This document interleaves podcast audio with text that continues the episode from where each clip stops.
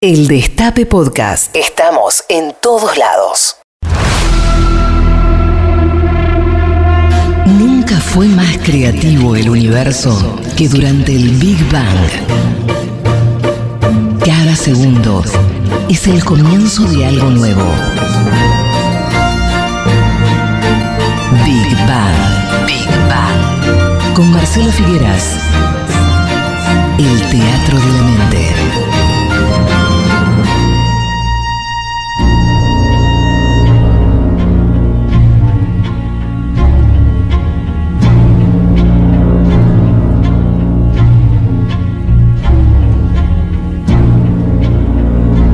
Yo fui una criatura dócil de niño, siempre cortés.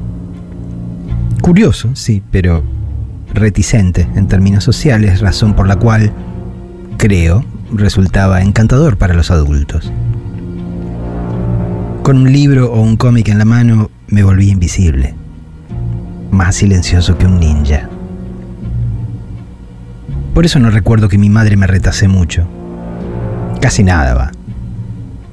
Pero hay una de sus reconvenciones, porque no llegaban a la categoría de retos, insisto, que sí tengo presente.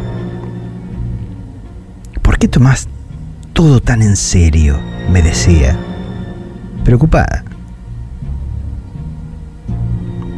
Soy fan de Batman desde esa época en que mamá todavía me mandaba a dormir antes de las 10. Por eso no recuerdo qué fue lo que me atrajo al principio y me empujó al Team Batman en desmedro del Team Superman. Ocurrió hace demasiado tiempo, cuando todavía no podía dar razón de mis fobias y predilecciones. Obviamente no se debió a la doble personalidad, porque Clark Kent la tenía también. Y mucho menos a la adición de Robin, que nunca me cerró. A mí me gusta Batman solo bien negro y sin azúcar. Admito, sí, que adoré la serie de los 60. Me la tomaba en serio como si fuese un dramón. Durante la primera década de mi vida no supe qué era la ironía. Fue una época en la cual muchos, y particularmente yo que era tan pequeño, no diferenciábamos el pop de la realidad. Entonces, claro, llegaron los 70 y nos pincharon la burbuja. Supongo que me atrajo el melodrama que seguía presente aún en las variaciones más coloridas del personaje. La máscara, la cueva, el auto fúnebre, la adopción como modelo de ese mamífero alado tan próximo a otro personaje nocturno que me deslumbraba, el conde Drácula. Me temo que fui melodramático desde crío. Sigo vinculando la preocupación que mi madre expresaba ya entonces. ¿Por qué te tomás todo tan en serio? Con mi predilección por las historias de desmesura operística. En el fondo, Batman es una iteración del Fantasma de la Ópera, la novela de Gastón Leroux cuya primera encarnación, con toda lógica, fue folletinesca. El personaje marcado por una tragedia de origen, su afición por la oscuridad, la conciencia de la propia monstruosidad, que en el fantasma es una deformidad física y en Batman el traje diseñado para representar la deformidad del alma. Si mirás la escena en que se muestra por primera vez en Batman Begins, o escuchás la música original de Michael Giacchino para The Batman, esta que está sonando de fondo, te das cuenta de que no son imágenes heroicas ni música épica son imágenes y música propias de un film de terror. Ni los cómics que difundía la editorial Novaro ni la serie llena de onomatopeyas consiguieron borrar el drama de fondo. Yo no lo sabía entonces, pero el Batman original de Bob Kane y Bill Finger tenía elementos del pulp, la literatura popular que durante la primera mitad del siglo XX giró en torno del crimen urbano. La introducción de Robin en 1940 lo ablandó todo, lo infantilizó. Para peor, en 1954, un psicólogo llamado Frederick Wertham publicó un libro llamado La seducción de los inocentes, donde, entre otras cosas, denunciaba el presunto subtexto homoerótico de la relación entre Batman y Robin, lo cual produjo un escándalo y condujo a la creación de un organismo estatal que vigilanteaba contenidos. Comics Code Authority se llamaba, y durante años no hizo otra cosa que echarle agua al drink. Consecuentemente, el Batman que me fascinó de crío estaba lejos de aquel que, en los cómics originales, bajaba gángsters a tiro limpio. Durante varias décadas el personaje permaneció en mi alma como un recuerdo entrañable, pura nostalgia. Pero a mediados de los 80, todo cambió.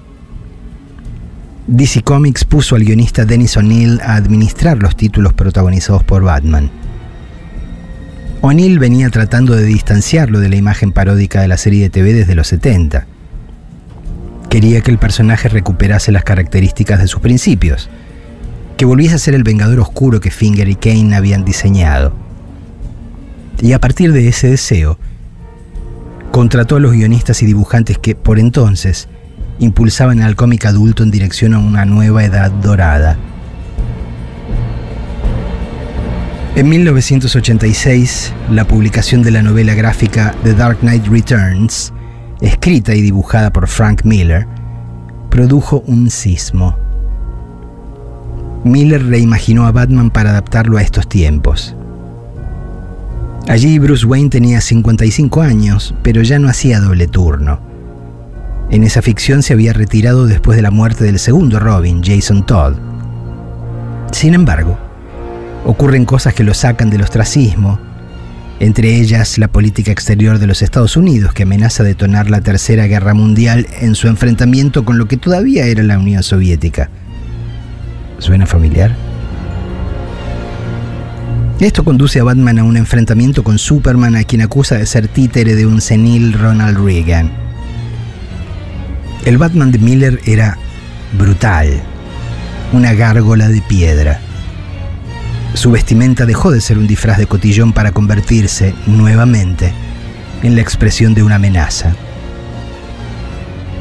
Al poco tiempo Miller repitió la proeza narrativa en Year One, año 1, esta vez con dibujos de David Mazzucchelli, donde describía las primeras aventuras nocturnas de Bruce Wayne, llenas de las torpezas y los errores de juicio de quien recién comienza a hacer algo que no se enseña en ninguna escuela. Y en 1988, Alan Moore, el escritor de obras maestras del cómic como Watchmen, Before Vendetta y From Hell, publicó Batman La broma asesina, con dibujos de Brian Bolland, donde le insufló al personaje del Joker la dimensión trágica y violenta que nunca había tenido antes de ese modo. Moore estableció ahí que Batman y el Joker eran figuras especulares, gemelos psicológicos separados al nacer. Ambos son consecuencia de una tragedia que los parte al medio. Todo lo que hace falta para cambiar la vida de un hombre por completo, argumenta allí el Joker, es un mal día. Imaginen si estos dos hubiesen vivido en la Argentina del último medio siglo.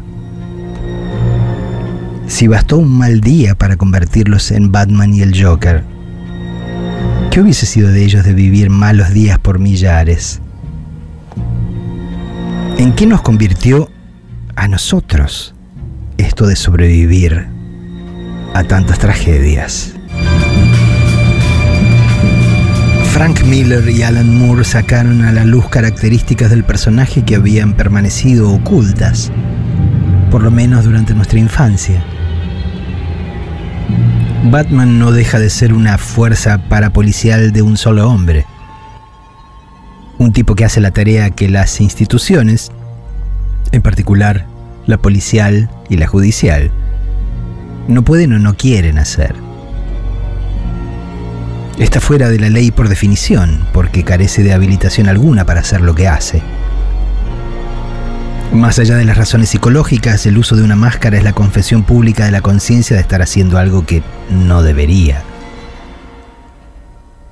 Cada vez que sale a la calle, produce quilombos que a cualquiera de nosotros nos depararía demandas en tribunales a cagar y una factura millonaria, obvio. Sin embargo, el sistema lo tolera. De tanto en tanto alguien amenaza con detenerlo y llevarlo a juicio. Pero eso no prospera nunca. En lo que respecta a la policía y el poder judicial de Gotham City, Batman tiene casi tanta protección como Macri entre nosotros. ¿Sería esto lo que quiso decir aquel termocéfalo que sostuvo que Mauricio era Batman? Vayamos a otra característica común entre Bruce Wayne y Mabu Macri. Ambos son herederos de fortunas inconmensurables. Lo cual conduce a la pregunta inevitable. Si la obsesión de Wayne por la justicia es sincera, ¿por qué no hace lo más lógico, que sería invertir millones para reforzar los puntos flacos del sistema republicano y que funcione como debería? Podría hacer mucho. Financiar causas nobles, o al menos ONGs. Producir energía limpia. Apoyar con sus recursos y su imagen pública candidatos verdaderamente democráticos y fiscales honestos. Fundar medios que informasen en serio en vez de confundir y tantas cosas más. Pero no. Al tipo la guita le interesa solo para producir la tecnología que sostiene su tarea de vigilante nocturno. Sus batichiches, va. Y eso hace que el diagnóstico caiga de maduro. Ser testigo del asesinato de tus padres en plena calle durante el curso de un robo aparente tiene que traumatizarte. Y ese trauma puede adoptar la forma de un rechazo visceral, razonable hasta ahí, a los delincuentes. Pero en ese caso lo más lógico sería convertirse en trabajador social, o en policía o detective, o en abogado y eventualmente en fiscal, o en político y potencial presidente. A lo mejor no quería estudiar Bruce Wayne. Otro punto de contacto con Mauricio. Que Batman ayude a hacer justicia es innegable en el marco de sus ficciones. Pero por debajo de su discurso y de su rol de asistente policial barra legal en negro, negro literal en este caso, hay una pulsión muy fuerte, casi incontrolable. A Bruce Wayne no le interesa combatir, combatir el delito a secas. Eso no le alcanza. No satisface su deseo. Necesita, además, disfrazarse por las noches para que nadie lo reconozca y aprovechar cada oportunidad que se le presente de pulverizar a alguien a piñas. El traje de murciélago le permite asustar a sus víctimas y practicar el sadismo sin ser identificado como un sádico de manual. El Joker tiene razón cuando dice que está tan loco como él. No es difícil de entender.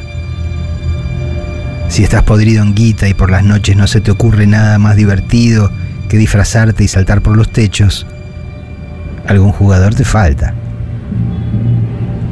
Pero al menos el Joker tiene conciencia de estar loco. Mientras que Batman racionaliza y justifica sus pulsiones, metiéndolas a presión en un vago marco institucional. Por eso la sobreactuación del discurso justiciero y del código por el cual se niega a matar desde hace tanto, desde la década del 40 para ser preciso. Es eso nomás, sobreactuación. El subrayado de un único, aislado gesto de adhesión a la ley a la cual todos estamos sometidos, no matarás, para disimular que todo lo demás que hace es ilegal lo cual se parece mucho a la forma de hacer política del país natal de Batman, tan ostensible en estos días de reivindicación de Ucrania como la niña de nuestros ojos. Los Estados Unidos son un país formalmente democrático, que además dice ser la mejor y más grande democracia del mundo, y que usa esa credencial, impresa, firmada y laminada por él mismo, para justificar las toneladas de cosas antidemocráticas que hace a diario. Es la misma estrategia que utiliza el sector de Juntos por el Cambio que todavía se llama PRO. Sobreactúan verbalmente su profesión republicana como si el hecho de decirse demócratas convirtiese cada uno de sus actos en democráticos por extensión. Pero ser democrático no es como ser alto, una condición insoslayable que define cada uno de tus movimientos. Si sos democrático o no es una cuestión que se pone en juego y por ende se demuestra o se desmiente cada día. No es algo que se dice, es algo que se hace. Por esa razón, aunque apeles a un discurso democrático y peles credenciales que te sindican como socio del club, si tu práctica es antidemocrática, si difamás en pos de un rédito político, si confundís a la población, si haces negocios ilegales, si espías a propios y ajenos, si mentís sistemáticamente a través de medios especializados en mentir, si manipulás la justicia en tu favor si reprimís y matás por la espalda, muy democrático no sos, aunque te hayas comprado un partido político y tengas el sello que habilita participar en las elecciones. Esa es la pregunta que las versiones más frescas del Joker le plantean a Batman últimamente. ¿Estás seguro de que vos sos el héroe? ¿Quién es el verdadero villano acá.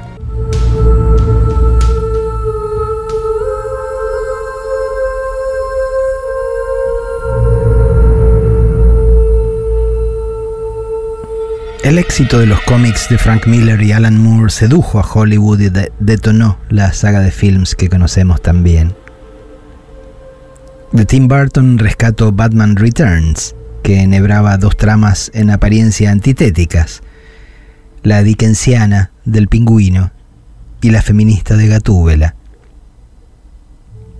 De Christopher Nolan también prefiere la segunda, The Dark Knight, de la cual el Joker se apoderaba hasta que el director lo sacaba de escena en uno de los anticlímax más escandalosos de la historia del cine.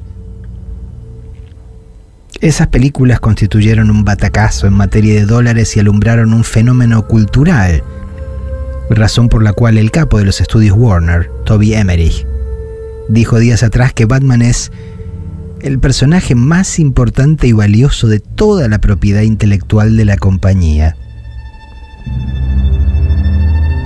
Por eso no podían resignarse a perderlo después de la defección de Nolan y de los bodrios en que el director Zack Snyder lo emparejó con Superman. Esa es la razón primera de la existencia de la flamante The Batman, dirigida por Matt Reeves y protagonizada por Robert Pattinson. Ahora que la película se completó contra viento y COVID y que fue estrenada, podemos decir que el argumento de Emmerich no es la única justificación de la que dispone. No es difícil comprender el fenómeno Batman de las últimas décadas. Funciona en sincro con el Zeitgeist, el espíritu de la época en el fondo, todos somos un poco el joven Bruce Wayne. No porque hayan asesinado a nuestros padres y seamos herederos de una fortuna y de un mayordomo, porque Alfred viene con los muebles, sino porque, en una medida u otra, también nos sentimos criaturas de un universo devastado. Para muchos de nosotros, el equivalente al día en que Bruce Wayne vio morir a sus padres, sigue siendo el 24 de marzo de 1976. Los más jóvenes no necesitan ir tan lejos. Les basta con mirar alrededor y evaluar el desastre que hicimos con este planeta que humea por todas partes, metafórica y literalmente. Lo que nos une es la actitud común, la conciencia de estar en la misma bregando por hacer pie en el tembladeral, tratando de reordenar las piezas y reconstruir la vasija rota. necesitados de encontrar sentido a un universo caprichoso, cruel y caótico. Que por cierto, pocas criaturas imaginarias personifican mejor que el Joker. El pibe que se pone un traje con el cual asustar a los malos por las noches nos representa. A esta altura entendemos o intuimos que ninguna de las certezas en las cuales fuimos criados funciona ya. La democracia no funciona. Estados Unidos no funciona. La justicia no funciona. Los medios no funcionan. El clima no funciona. El cielo no funciona. Vivimos cagados en las patas apichonados por la dimensión de una debacle que enfrentamos con escarbadientes en las manos. Por eso la fantasía Batman funciona. Porque encarna una reacción a ese estado de cosas, por inadecuada que parezca. Vestirse de monstruo, acechar a los malos desde las sombras y cagarlos a palos, es la sublimación de un deseo profundo la necesidad de decir, no, no, no, vos ya no me das miedo, ahora te asusto yo.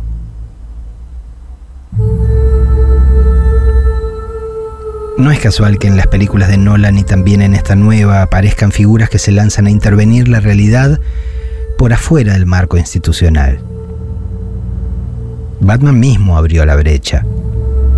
Es un tipo que hace justicia por mano propia, por más modosito que se comporte y aunque se lleve bien con el comisionado Gordon. Al tolerar la existencia de Batman, el sistema admite que no funciona como debería, que ya no se basta por sí solo, y acepta a regañadientes que necesita ayuda extra, paralegal. Esa aceptación genera una reacción en cadena. En The Dark Knight aparecen los émulos de Batman. Si existe este tipo que se viste de murciélago y pone coto a pandillas, chorros y violadores, ¿por qué no podría hacerlo yo también? ¿Por qué no generar un ejército de Batmen que haga lo que la policía y los jueces no hacen? A continuación, en The Dark Knight Rises, se suman los desencantados aquellos a quienes el sistema, en primer lugar la economía, ha dejado en banda. Esa turba necesita conducción, pero como Batman no se hace cargo, sigue al villano Bane en una actitud que anticipa a los fans de Trump que ocuparon el Capitolio en enero del 2021. Estas fantasías, así como la que presenta The Batman, giran en torno a la ineficacia o la impotencia estatal. Parafraseando a Goya, el sueño de la práctica política, no sueño de soñar sino de dormir, como cuando decimos de alguien, uy, durmió, produce monstruos. Otro de los signos de los tiempos que estos films ponen en primer plano es su cuestionamiento de la noción de villanos, a diferencia de sus epígonos de la Marvel, los malvados no son invasores galácticos ni tipos con superpoderes. En estas películas de Batman, los que ofician efectivamente de villanos son fiscales y jueces, policías y comisarios, políticos y funcionarios, cuyo accionar corrupto es lo que determina o colabora con la falla del sistema estatal. Pero además existen otros personajes a los que en la ficción misma se califica de villanos, pero que son algo bastante más complejo y más interesante que eso. A partir del Joker que hizo Heath Ledger en The Dark Knight, estos bellacos personifican una inquietud de la que pocos se hacen cargo. Tanto ese Joker como el de la película homónima de Joaquín Phoenix y el acertijo de la nueva de Batman son tipos que expresan una posición ante este mundo que suena más realista y, por qué no, más persuasiva que la del mismo Batman. Tal vez tenga que ver con el hecho de que son plebeyos, gente que sale del seno del pueblo, lo cual los separa de la condición aristocrática de los Wayne. Del Joker de Ledger no hay datos biográficos, pero nada en su estilo, lenguaje o actitud denota sofisticación. La suya es la inteligencia del animal habituado a escapar de las trampas.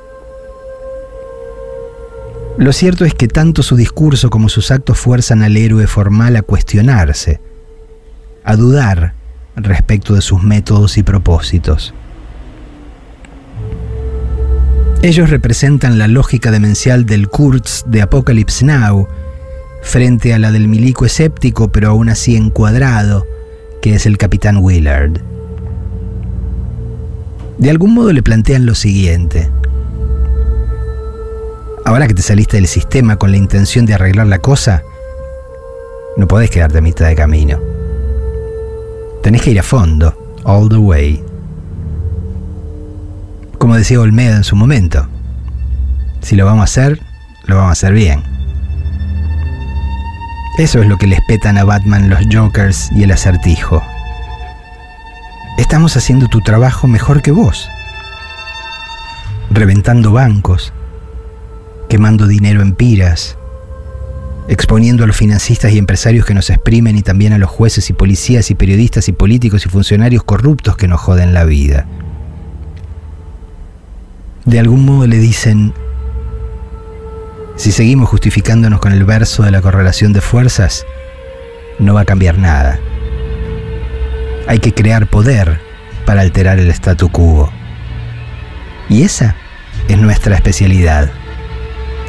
No se puede ser tan tibio, pipistrello.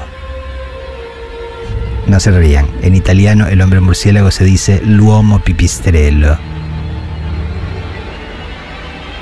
Batman pretende reparar lo que está roto y hacerlo solito jugando la carta del hombre autosuficiente. Es el político tradicional, que cree que puede negociar de igual a igual con los poderes establecidos y termina resignando más de lo que logra. Los Jokers y el acertijo, en cambio, sostienen que lo que está roto es irreparable y apelan al apoyo popular, a las masas jodidas e insatisfechas, a las que llaman a rebelarse. Aquí, el límite entre el villano y el líder político insurrecto se difumina, se vuelve poroso. En The Dark Knight, Joker y la película que acaba de estrenarse, Batman es algo parecido a un socialdemócrata. El tipo que al principio personificó el rechazo a un estado de cosas intolerable, pero que no pudo concretar un cambio real. Sin embargo, el Joker y el acertijo llaman a ir a fondo. Tratándose de productos de una corporación, Hollywood mil por mil, estas ficciones necesitan condenar a las figuras populares que llaman a un alzamiento aun cuando aceptan que no puede estar más justificado. Por eso los pintan como locos y violentos, indignos de confianza. Pero al mismo tiempo, no consiguen evitar que el público se identifique más con ellos que con el tipo que le da título a la película. Porque las mayorías no se contentan más con asustar a los que llenan sus vidas de miedo. Ya no les basta con fajar a un patotero y meter preso a un delincuente de medio pelo. Lo que necesitan para salir es lo que necesitan, lo que necesitamos todos es, más bien, salir a las calles e intervenir la realidad para cambiar las condiciones de nuestras vidas de modo estructural.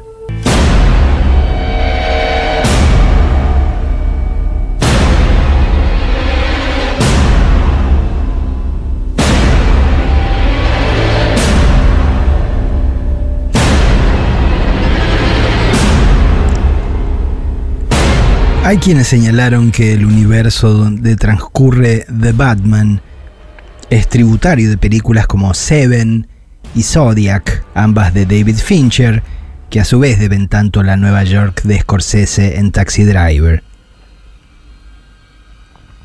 Estos films transcurren en ciudades inclementes, grises como sus cielos, donde las lluvias no lavan nada, solo arrastran mugre. Puro cemento asfixiante, donde es más probable que brote un asesino serial que una flor. Si bien es cierto que el escenario de, Batman es un suburbio de Fincherlandia, lo llamativo es que a la vez ese caldero de vicios e iniquidades sea el telón de fondo de una película que apunta a un público masivo lleno de niños. Cuando yo vi la peli de Batman en el cine durante los 60, me encontré con un universo divertido y lleno de color, de gran contraste con la monocordia de mi televisor. Mi hijo más pequeño acaba de ver The Batman conmigo a una edad parecida, pero no se encontró con una fantasía pop, sino con un paisaje tremendo al que solo le falta la admonición dantesca. Abandone toda esperanza aquel que entre aquí para ser definido como un infierno. ¿Qué nos pasó en apenas medio siglo para que el concepto del gran espectáculo para todo público haya cambiado de forma tan tremenda. Considerando el vaso medio lleno, se podría decir que ahora los pibes tienen una visión más realista del mundo. Pero al mismo tiempo es innegable que la cosa empeoró feo. Representar situaciones contemporáneas que parezcan idílicas de forma verosímil es casi un imposible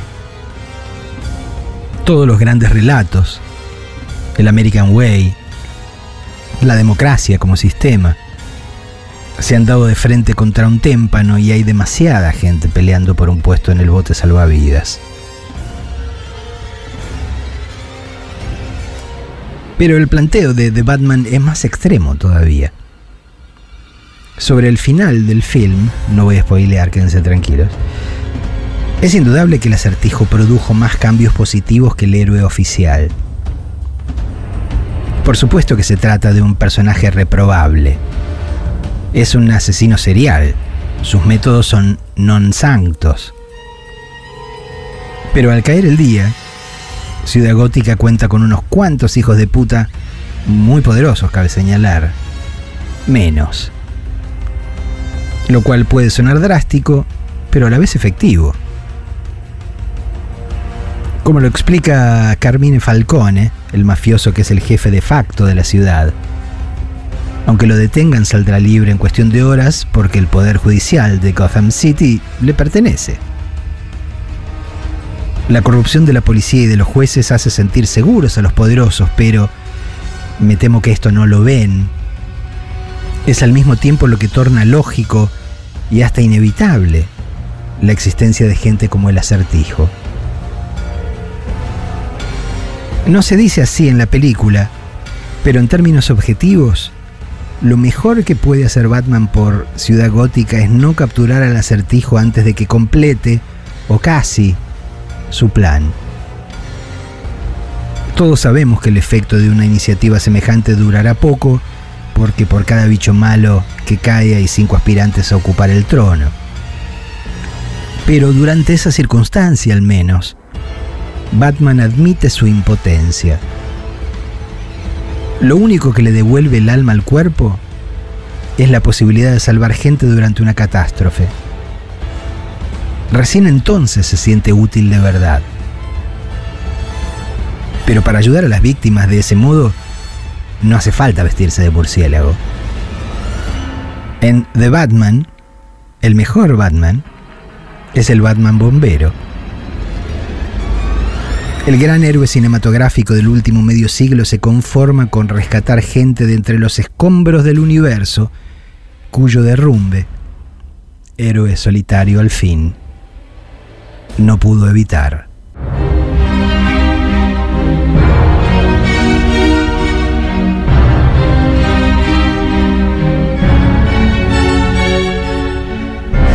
Escucho la voz de mi madre diciendo por enésima vez, ¿por qué te tomas todo tan en serio?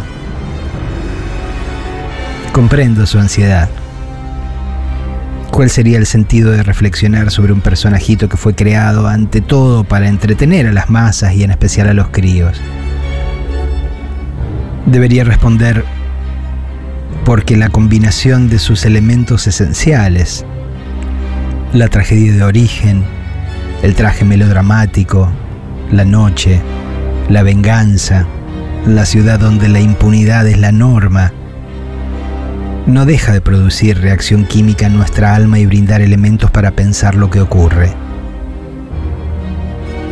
Y pocas criaturas de ficción son hoy más poderosas en términos míticos. Tal vez se deba que en el fondo Batman es la variación musical de otro de esos personajes que no envejecen nunca. Hamlet, el príncipe de Dinamarca. Hablo de jóvenes aristócratas cuyo padre fue asesinado que asumen la responsabilidad y el peso de la venganza y que deciden volverse locos cada uno a su manera.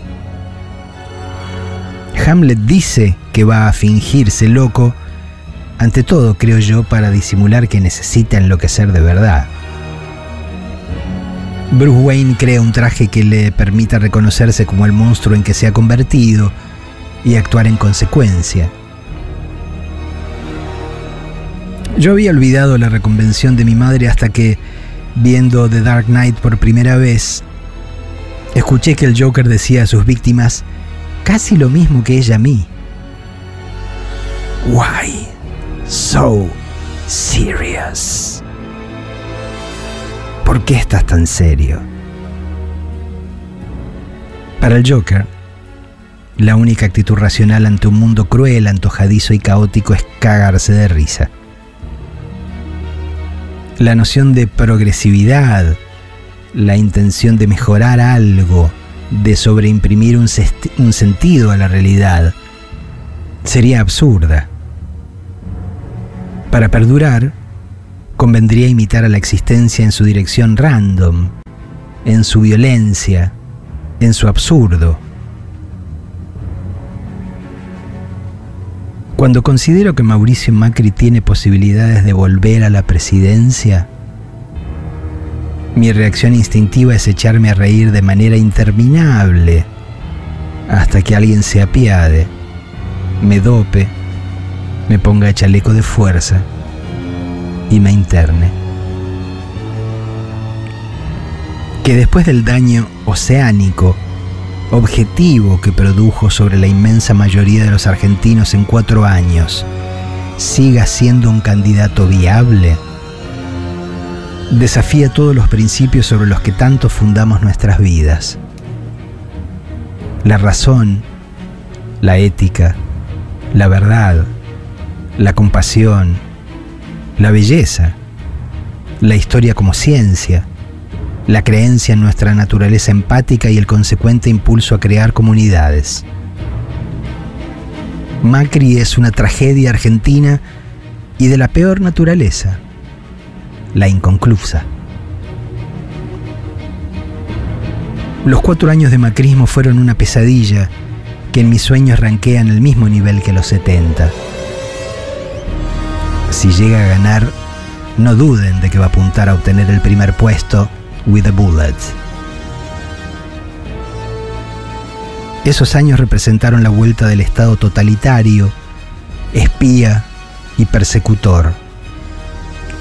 Con otro disfraz, sí, pero descendiente directo de la dictadura alentada y financiada por los civiles poderosos del país. Pero los dos años que sucedieron a ese periodo han sido igualmente frustrantes, especialmente en materia de justicia. La impunidad es total hasta el momento.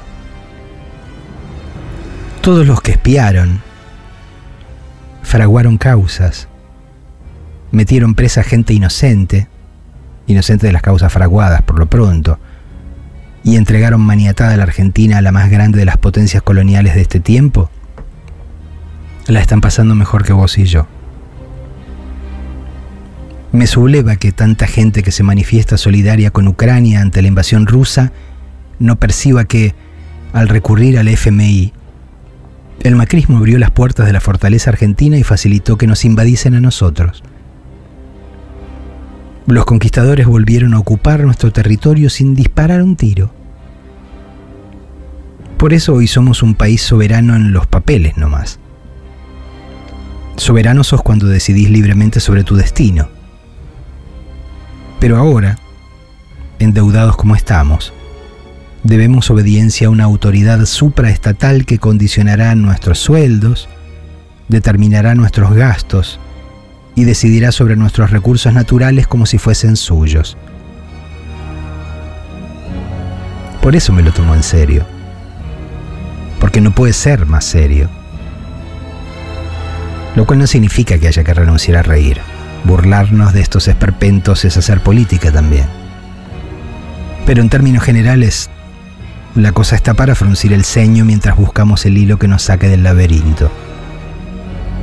Y ese hilo puede estar en cualquier parte, por ridícula que parezca. Una historia de Batman puede describir tu circunstancia mejor que un discurso. ¿Por qué una película como The Batman es tan oscura a pesar de considerarse un espectáculo de masas?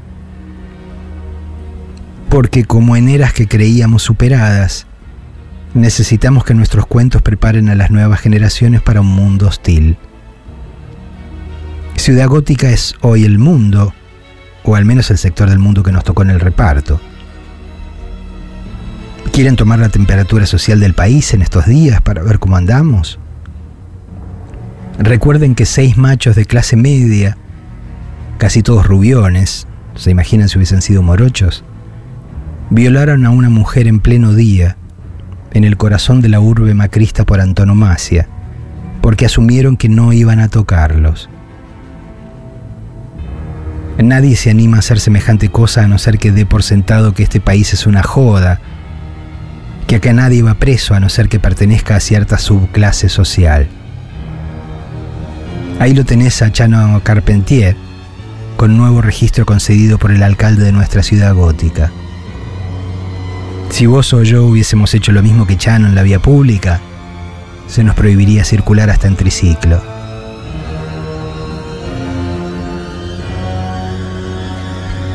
Una democracia es tan buena como su sistema de justicia. Acá podés matar a Santiago y a Rafa, meter presa a gente porque te conviene, espiar sin orden judicial, fraguar pruebas, informar malas sabiendas, escrachar a personas inocentes por los medios, evadir fortunas y fugarlas, hacer negociados, monopolizar mercados sin control alguno, enajenar propiedades, terrenos y recursos públicos, mandar un submarino al muere, negar asistencia médica a un moribundo y mucho más, y no te pasa nada. No te pasa nada. De existir un aparato que midiese impunidad, nuestra aguja estaría picando en la zona roja, indicando niveles en los cuales una democracia se vuelve inviable. ¿Cómo no va a candidatearse otra vez este impresentable cuando la realidad le demuestra que es intocable? Y nosotros seguimos hablando de correlación de fuerzas. No digo que haya que hacer la del Joker porque no está en nuestra naturaleza. Como hijos y nietos de madres y abuelas, aborrecemos la violencia. Pero si te pones el traje de Batman y te gusta lo que ves en el espejo, honralo. Bancate el vértigo y lanzate. Pensá en cómo querés ser recordado. Las tragedias argentinas no nos convirtieron en Batman, pero sí en este pueblo resiliente, dispuesto a hacer lo que haya que hacer cuando suene la voz de Aura, para que tanto sufrimiento no haya sido en vano. Acá abajo al menos, a ras de la calle y en las intrincadas venas de los barrios, en las quebradas y en las planicies barridas por los vientos del sur, coraje es lo que sobra. Big. Big Bang. Bang.